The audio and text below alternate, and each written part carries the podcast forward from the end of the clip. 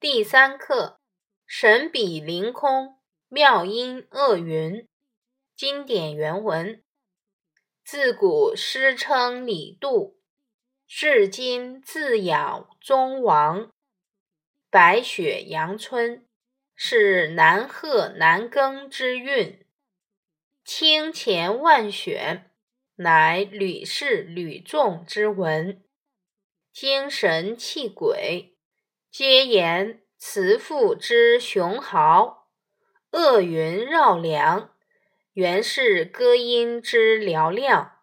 涉猎不精，是多学之弊；一无彻弊，乃读书之声。幼学琼林。词语注释：一、白雪阳春，代表高雅的艺术，见相关故事。二清钱万选，清钱即轮廓清晰、做工精良的青铜钱。唐代的张卓曾一连参加了八次科举考试，每一次都成绩优异，列在甲等。当时人称他的文章好比是成色最好的青铜钱，万选万中。三。厄云绕梁，形容歌声的优美。相传战国时期，歌手韩娥过幽门，以歌起时，离去以后，余音绕梁，三日不息。而歌手薛谭放声一歌，音震林木，响遏行云。四一无侧壁，象声词。形容读书的声音。原文意义：自古以来，说到写诗的高手，人们都称赞唐代的李白和杜甫。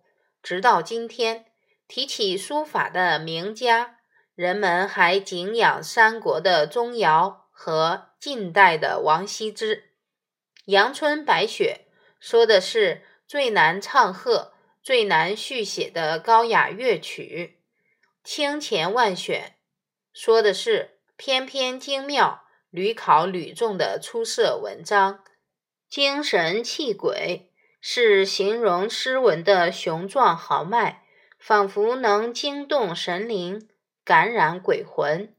厄云绕梁，是形容歌声的美妙高亢，能挽住天上的行云，不再飘动。能绕着室中的梁木，久久不散。涉猎不精，是说学习时只求广博，不求精深。一无彻壁，都用来形容朗朗响亮的读书声。简要评述：幼学琼林，专收典故知识。最初的编撰者是名人程登吉。后经过清人周胜迈的增补，成为广泛使用的蒙学读物。全书用对偶句写成，声韵铿锵，易读易诵。所收成语典故按内容分为三十三类，涉及天文地理、典章制度、风俗礼仪、生老病死、朝廷文武、饮食器用。文饰科地、花木鸟兽等多个方面，内容广泛而丰富。有人称之为中国古代的百科全书。